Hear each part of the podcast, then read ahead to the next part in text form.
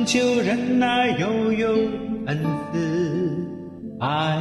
是不嫉妒，爱是不自夸，不张狂，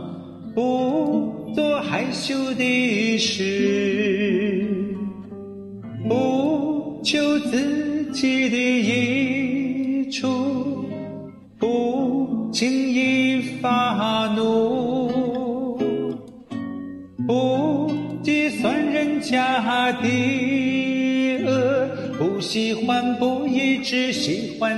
分离。凡事包容，凡事相信，凡事盼望，凡事忍耐，凡事要忍耐，爱是永不止息。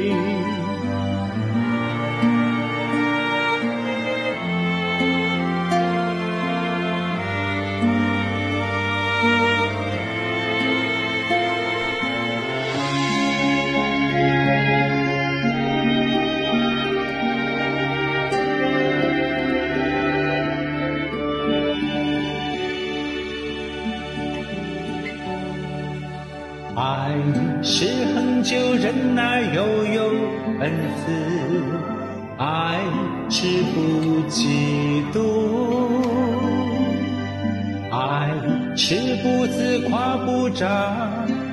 狂，不做害羞的事，不求自己的益处。不轻易发怒，不计算人家的恶，不喜欢不义，只喜欢真理。凡事包容，凡事相信，凡事盼望，凡事忍耐，凡事要忍耐，爱是永不止息。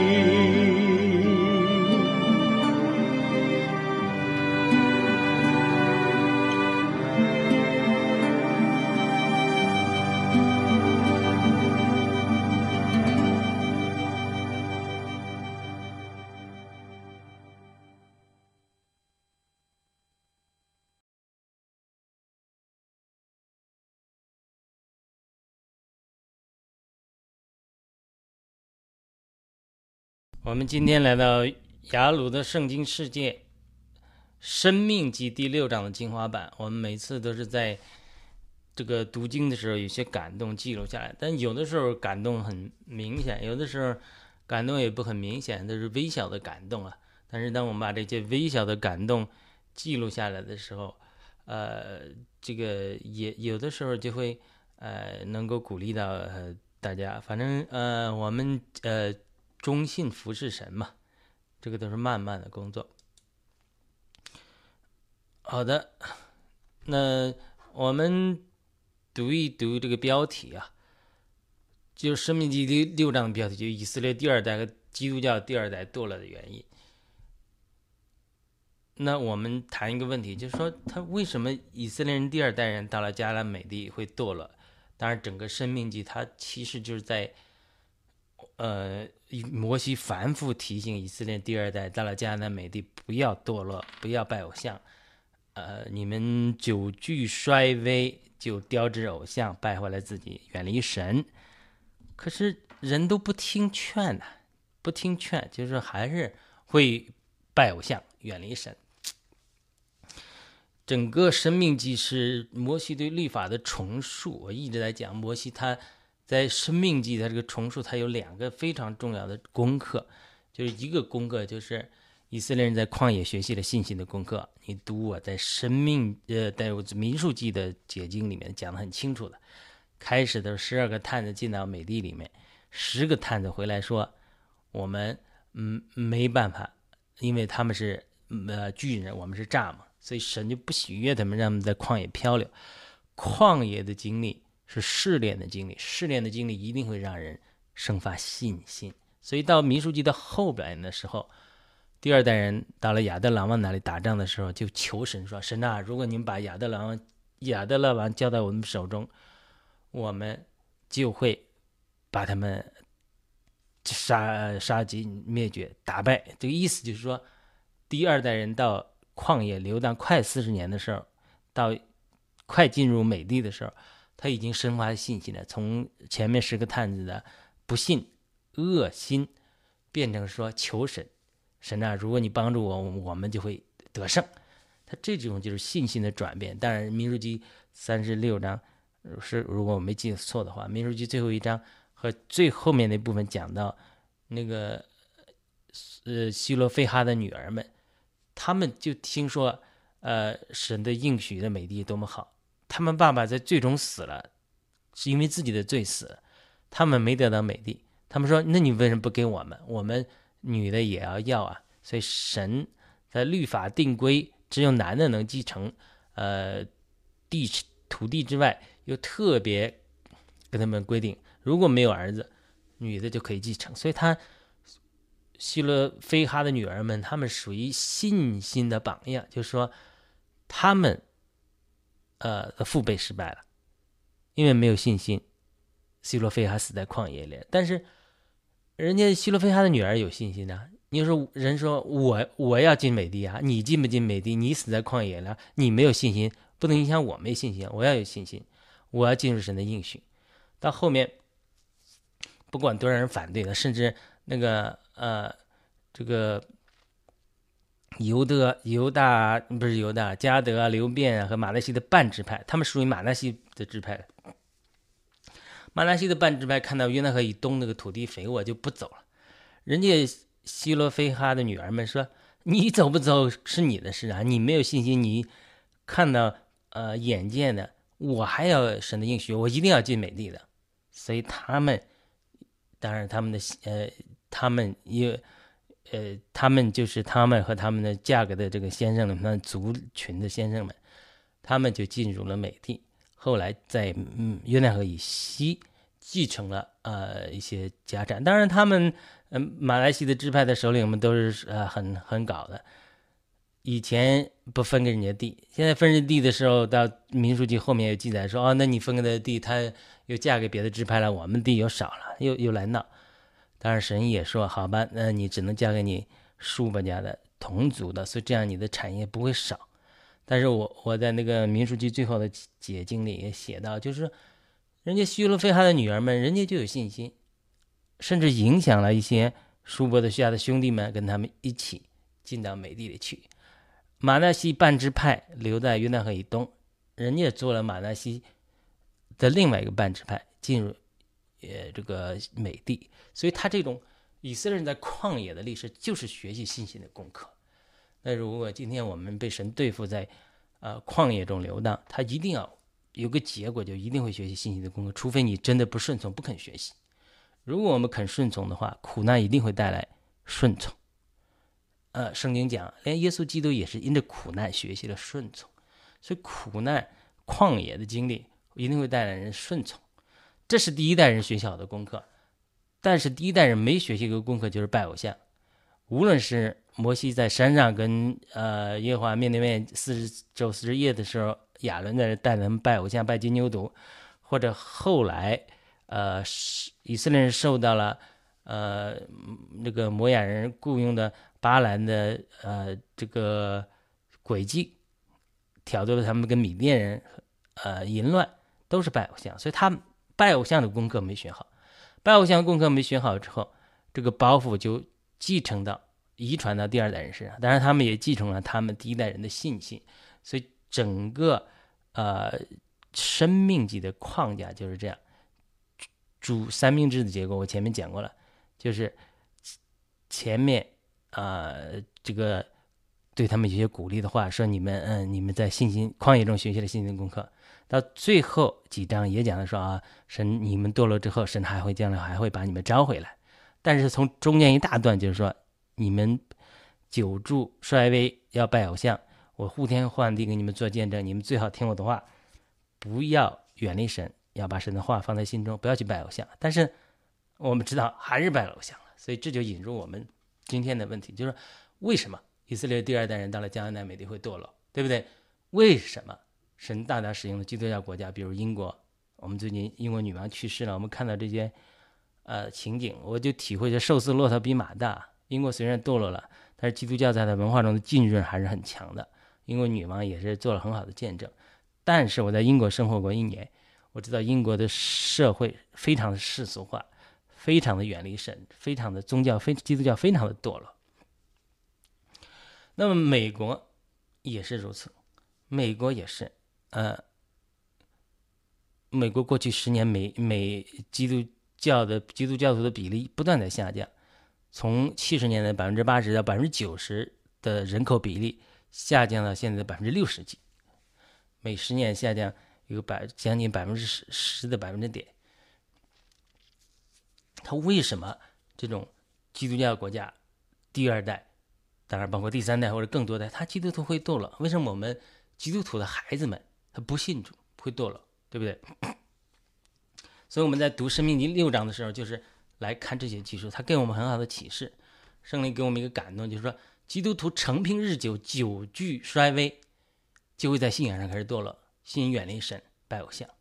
因此，本章教导我们需要把神的话放在心上，不断学习神的话，并且在经历上真的经历神的话语的真实。就是你怎么能，你不能说光在表面上劝诫我们的儿女。而是不能在自己的行动上把主的话学习到我们里面，对主的话有真实的经历的话，那你就成为假冒伪善的基督徒。这样的时候，第二代难免就被绊跌。就是我们真的要教育好儿女，主要是在我们在主的话语上有认识、有学习，而且有经历。所以它这个结构就是这样的。我这次读经的时候看到《生命经》六章的结构，一段讲说啊，你们要怎么样？怎么？你们怎么样把主的话学在？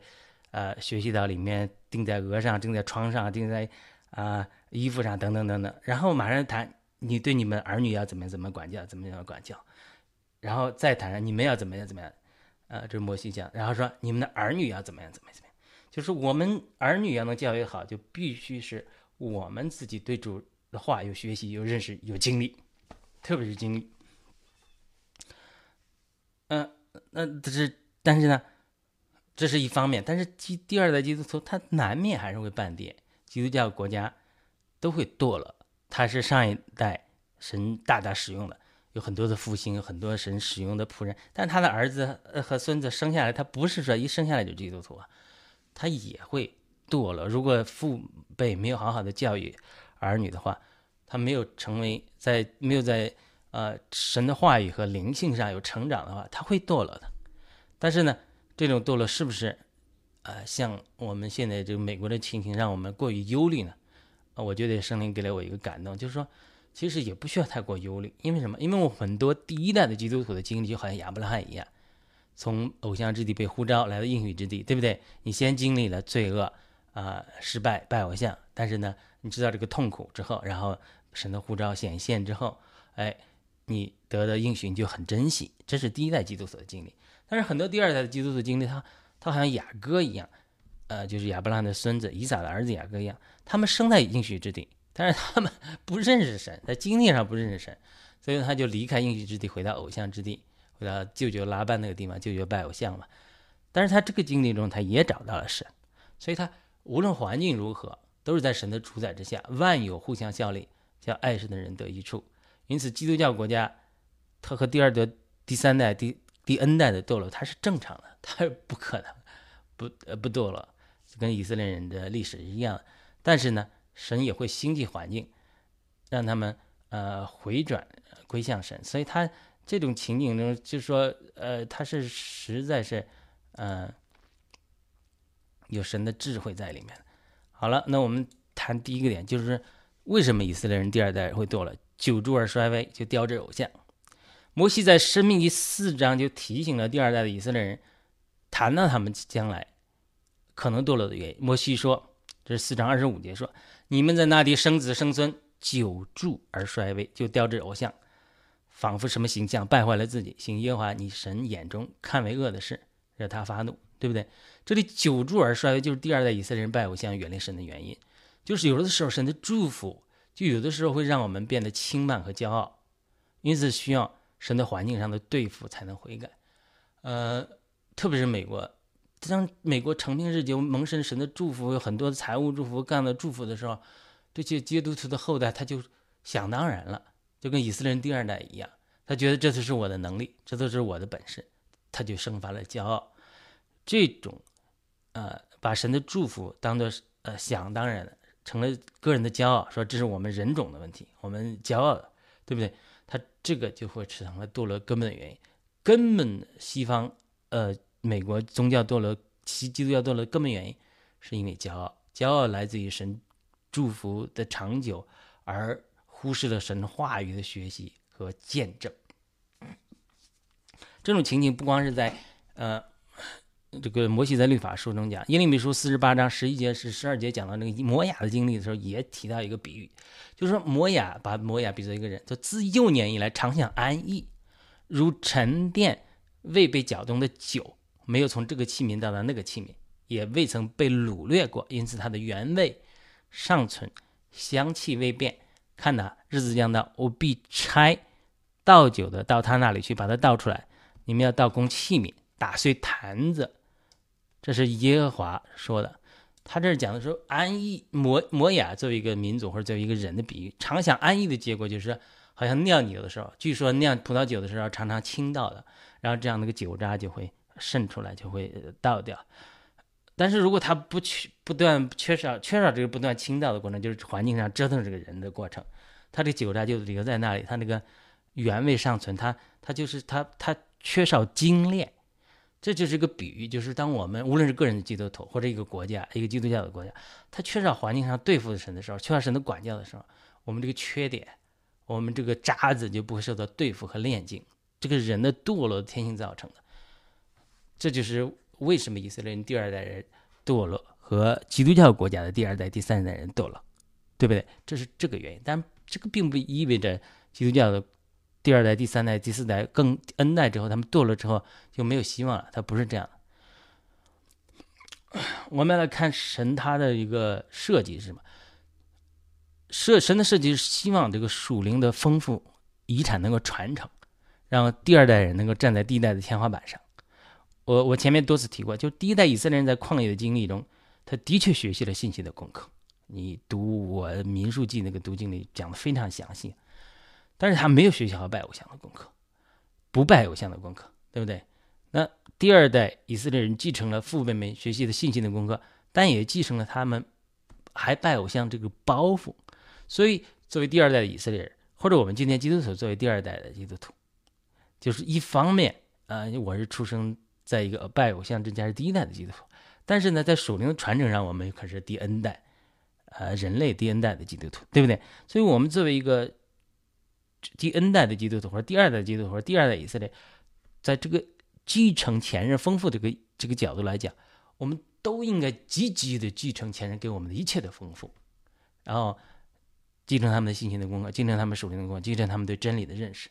然后我们要站在他们的天花板上，作为我们的地板，对不对？我们的起点要比他们高，能达到更高的高度。这一方面取决于我们能够如何好好继承前人的丰富，另外也取决于我们如何从前人的教训中学习他们失败的经验，避免前人的错误。不是说。第二代或第三代、第 N 代的基督徒，或者是以色列人，一定要失败？不是的，因为历史上有很多第二代或第三代或者第 N 代的基督徒被神大大使用，对不对？比如我在看穆德穆安德烈的传记的时候，我就深为感动。穆安德烈他伯父、父亲都是牧师，哥哥跟他从小送到荷兰呐，学习神学呀、希伯来文呐、希腊文啊，严谨的教育训练。后来到南非牧会啊，他被神大大使用，写作了，他非常认识圣经。又满了属灵的生命，所以穆安德烈是是一个人非常在主里有根基的一个这样的呃牧者，他的书呃也影响了很多人，对不对？所以我看他的传记的时候，那个时候我也正在经历经历神的一些管教和训练，为将来服侍主做预备。我那时候对比他的经历，特别感觉自己真的是各方面太差了，得救又晚，教育背景又差，又是第一代基督徒，没有家庭的传承，所以对于穆安德烈的经历是非常羡慕的。我当时我就心想，我如果我能生在像穆安德烈这样一个基督徒的家庭，从小就能认识主，对吧？从小能这样接受良好的属灵教育，能懂希伯来文、希腊文，那可能在神的手里更有用处。但是神对我的带领不是这样的，我这个为因这个事也求问过主，主给我的感动是因为我主主之所以呃，因为我的护照是和中国复兴有关系，但是我这样出生在偶像之家，家里的人拜偶像，呃，得救之前经历的中国各样的这种社会的世界上的罪和肉体的缠累，这是神带领我的智慧，因为神带领我经过这些磨难，是为了让我对。整个的最终的很多中国人的经历能有体会，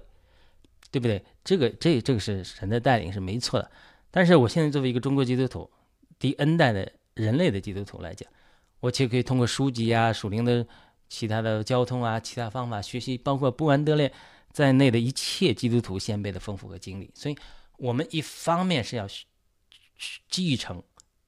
上一代从从主耶稣从。从以色列人的历史来，一切的属灵的经历的丰富，让我们能有更好的起点。另外一方面呢，我们又必须避免他们的失败，才能更上一层楼。所以这个时候，一方面我们要学习前人，但另一方面，我们如何教育下一代，就是非常重要的一个原则，就是教育下一代最好的方法就是我们以身作则。我看过一个美国的电影啊，就是说描述一个美国基督徒，一个女孩。她是这个基督徒第二代反叛父母的故事。那这个孩子呢，看见父母在教会里假冒为善，但在家里表现出去不愿意奉献钱钱财给教会，啊，都处处为自己打算呐，为孩子留教育基金基金呐，就留了一大笔教育基金给这个孩子。这个孩子呢，看到他父母这样伪善的情形，就非常跟他们生气、吵架、赌气，把这一大笔钱一下捐给教会去了，就是他的教育基金。这个父母就非常生气，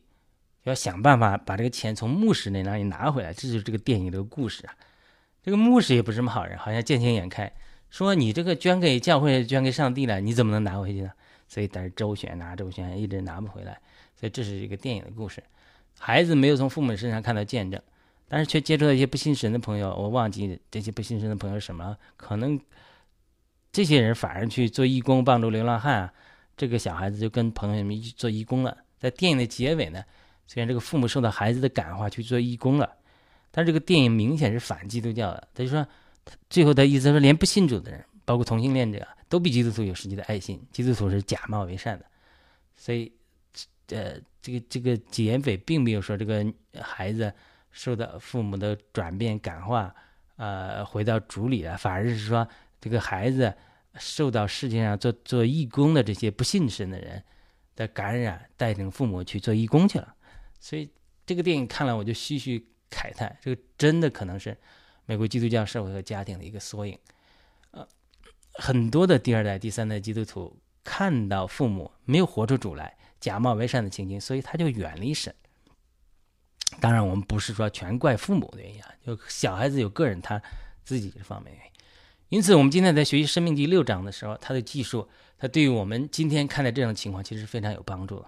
神对摩西的命令是什么？在这章里面，就是我们必须把自己把神的话放在我们的心上，我们的眼目要时时不离开神的话语，而只有这样，我们才能才能更好的教育我们的子女。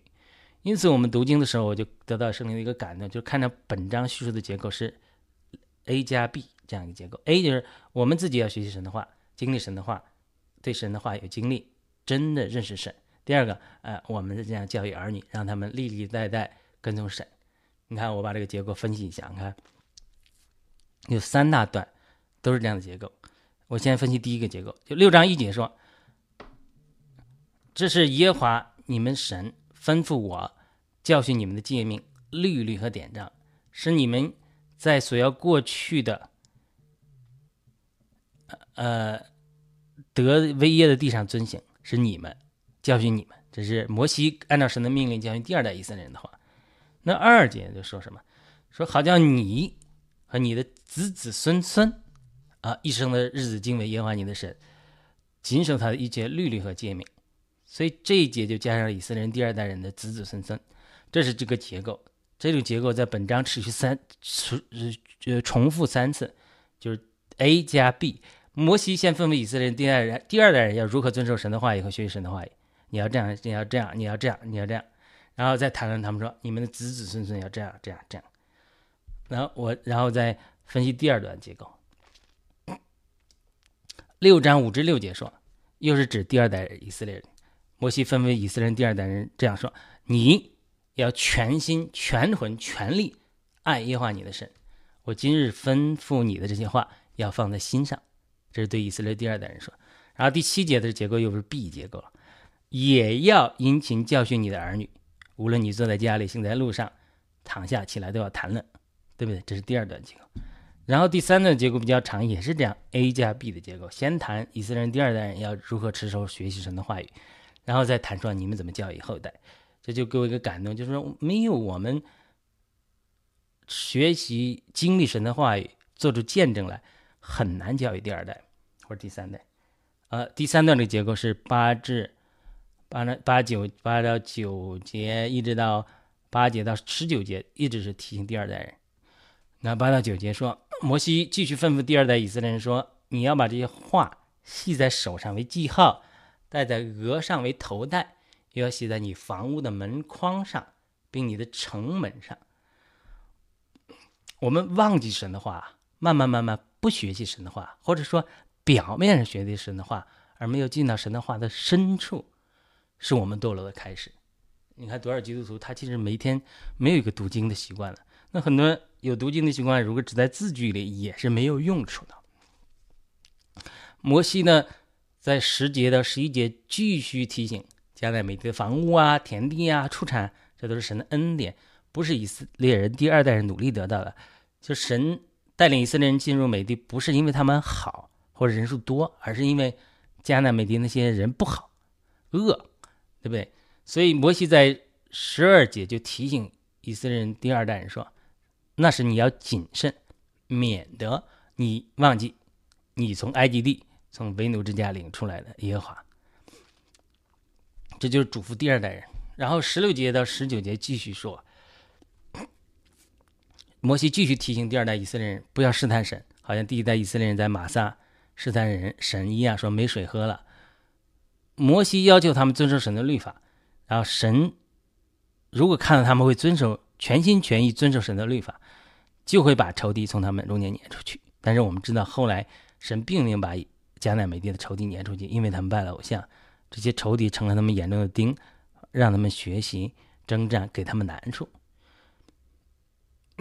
然后这是一大段，八节到十九节讲第二代。但是二十节到二十一节的时候，摩西这个结构就又是 B 结构了，就是继续跟他们谈如何教育子女的事情，子女的事情。摩西说：“日后你的儿子，你的儿子问你说，耶和华我们神。”吩咐你们的这些法度、律律和典章什么意思？你就告诉你的儿子，你的儿子说：“我们在埃及做过法老的奴仆，耶和华用大能的手将我们从埃及领出来。”所以这个结构持续在本章的记述里，就是摩西先教训要进入迦南美地的以色列第二代人要遵守神的律法，然后提醒他们教育他们的后代 A 加 B 这个结构，重复三次。我以前读这章的时候没有注意到这个结构，这次在圣灵的高亮下看到这个结构，就有了上面的感动。就是说，只有我们，就是以色列第二代人所预表的，或者我们基督徒父母所预表的，好好学习和认识并遵守神的律法的时候，神的话语的时候，才能教育好我们的子女，帮助他们能够认识神和遵守神的律法。当然，子女有子女的问题，但是如果我们不能做个好见证，我们有我们的责任的。所以这是。呃，美国基督教社会、英国基督教社会堕落的根本原因，就是说，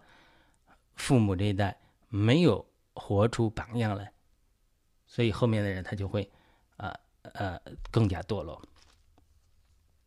但是这就并不意味着说，那基督教国家就没有希望了，啊，走到一个高度，呃，像咱们中国还正在这个呃福音化的过程之中。啊，我们现在像亚伯拉罕一样的经历啊，越来越走，越走越来越高。都成了基督教国家了啊，越来越堕落了，就没救了吗？不是这样的。对不对？基督教国家堕落，第二代、第三代国家堕落，它是不可避免的。就好像很多教会到第二代、第三代的时候死沉，它是不可避免的。为什么？因为很多前人的丰富没有很好的传承到后一代的人当中，这个是呃历史上一个不幸的事实。我们知道，事实上并不如摩西那样气派的以色列人第二代人没有好好学习和遵守律法，也没有好好教育他们的孩子，最终以色列人在迦南美地还是堕落了，拜偶像了，远离神了，对不对？我是第一代得救的基督徒，好像就作为中国人第一代基督徒，很多这种经历，就好像亚伯拉罕一样，曾经生活在拜偶像之地，但神呼召亚伯拉罕从大河以东，就是幼巴幼发拉底河以东的拜偶像之地，离开家乡，跟从神到他都不知道的地方。但是亚伯拉罕凭着信心，跟随神的引领，最后进入了神给他们预备的迦南美地。这是很多第一代基督徒的经历，他们都在世界上经历过拜偶像和罪的霸占，知道罪的可怕。但是神的显现和荣美和吸引，让他们进入了神的应许之地。这是第一代基督徒的经历，对不对？但是第二代和或者第三代或者更多更多的基督徒，更多代的基督徒，他们没有亚伯拉罕这种经历，他们不是生活在偶像之家，他们的经历好像雅各一样。他们虽然生活在蒙福的以撒家里，但是他本人并不认识神。亚伯拉罕的神、以撒的神，他不是雅各的神，所以雅各巧取豪夺呀，抢夺他的哥哥的长子的名分呢。但是被逼不得不离开家乡到舅舅那里去。我们知道，以撒娶妻的时候是由老仆人到亚伯拉罕的家乡，呃，再来立百家的。也就是说，雅各的舅舅依然是生活在拜偶像之地，而且拉班的确拜偶像，对不对？因为最后他女儿拉杰还偷走了偷走了他的神像，因此雅各的经历就是从迦南美地堕落到偶像之地的这个过程。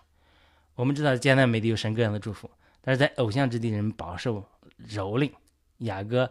也受到舅舅多年的压榨，对不对？但正是在这样不幸的经历中，雅各他遇见了神。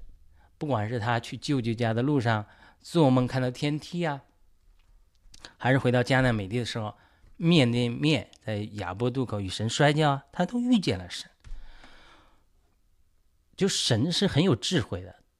他是安排每个人遇见神的经历是不一样的。有的人好像亚伯兰的经历里一样，先在偶像之地，先在世界上受到苦难，体会了罪，然后最后遇见神，进入迦南美地。那有的人像基督教国家的第二代、第三代、第 N 代，他们好像迦南美地出生一样，或者我们的孩子们，就是很多。呃，基督徒父母孩子远离神呐，他们很难受啊。其实不要难受，因为什么？因为他们的经历，他们就是雅各一样经历，就是他们在加纳美地出生，但他对神没有主观的经历啊和认识啊，对不对？因此他很难免会从不会会发生从加纳美地堕落，甚至流到偶像中去。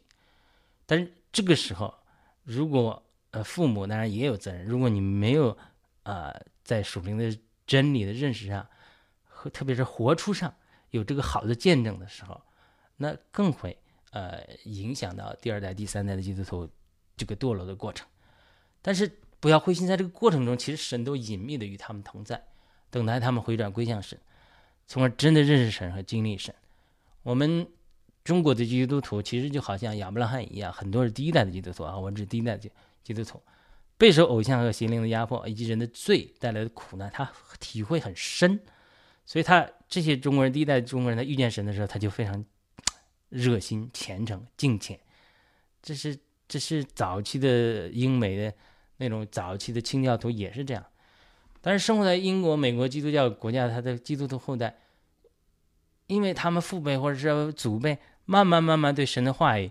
缺少认识。更缺少这个生活中的见证的时候，所以下一代基督徒他更难在经历上认识神，他们就难免会堕落到世界甚至犯罪里。但是这个神的怜悯依然会看过他们，啊，因为他们就好像雅各一样，在这种堕落的过程中，他们会做梦遇见神，他们也会在雅伯渡口遇见神，与他们摔跤。他这种神安排的环境，啊，这个。经历救恩的过程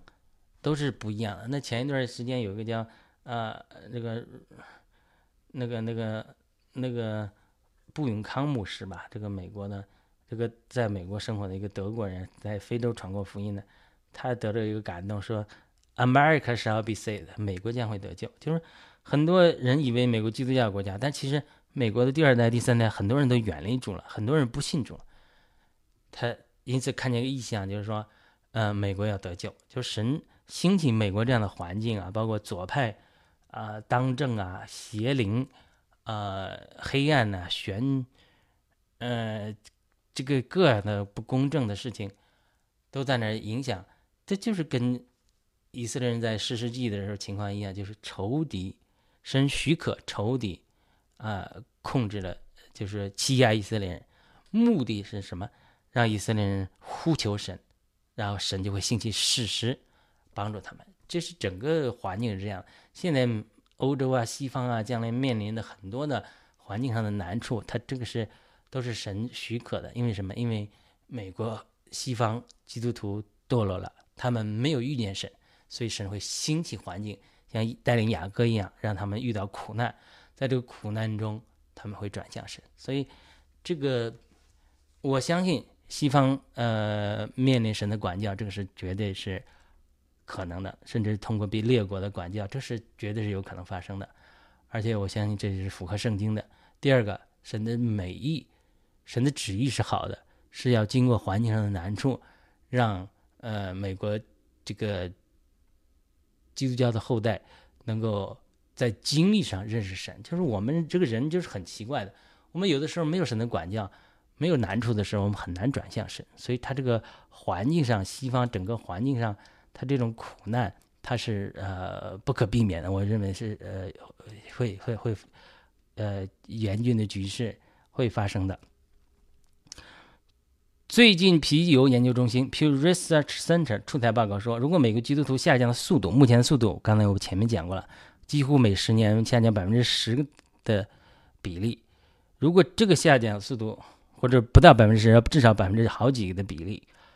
这种。速度继续不变的话，那么呢，他推算到二零七零年，美国基督徒比例的人口会下降到呃总人口的百分之五十以下。那现在，呃，现在美国的基督教人口还是百分之七十多吧，六六十几。但是呢，美国人基督徒也不团结，所以呢，才能允许啊这些反对神的力量猖獗，对不对？如果基督徒教基督徒的比例在美国下降到人口的百分之五十以下，那对美国的政治社会带来更加深远的影响。这个文章提出，呃，只有发生美国发生大复兴，才能改变这样下降的趋势。嗯，美国的一个呃一个呃政治人士班农在转发这个文章的时候，也问了一个问题：大复兴会改变这个趋势吗？这个班农还是天主教徒。我在转发班农这个帖子的时候，就回复说：我相信是可以的，我坚信美国大复兴要来临。我自己有很多的这样的。感动，呃，神也也给我一些异梦。我相信，呃，美国这种艰难的环境，其实在大复兴的前前奏。呃，其实呢，结合我们读《民书》《生命记》六章的感动，以及雅各的故事，就是他在旷野里孤独悲惨的时候，其实他遇见神的时候，无数美国第二代、第三代或者更多的更多代的基督徒，因为在经历上不认识神而远离了神。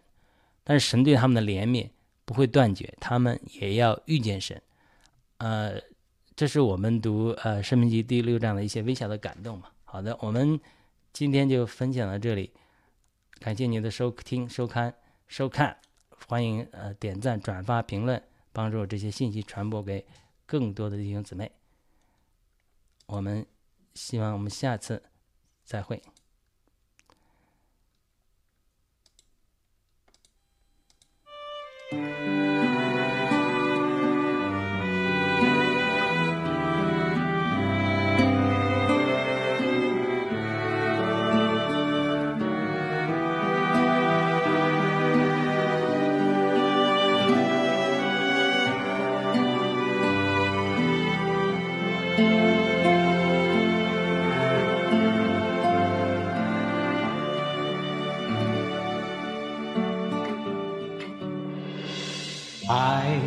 是恒久忍耐，又有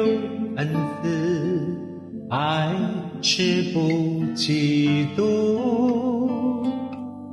爱是不自夸，不张狂，不。做害羞的事，不求自己的益处，不轻易发怒，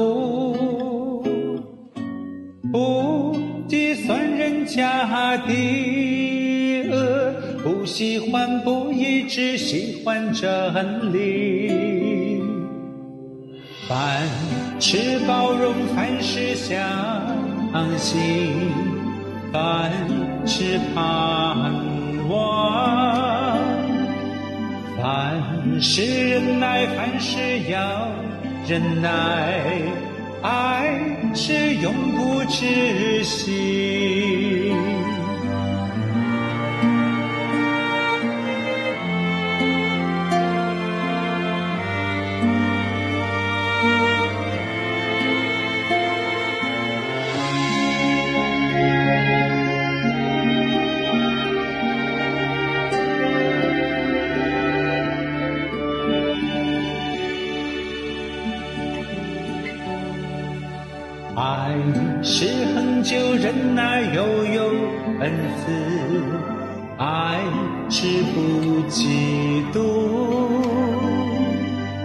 爱是不自夸，不张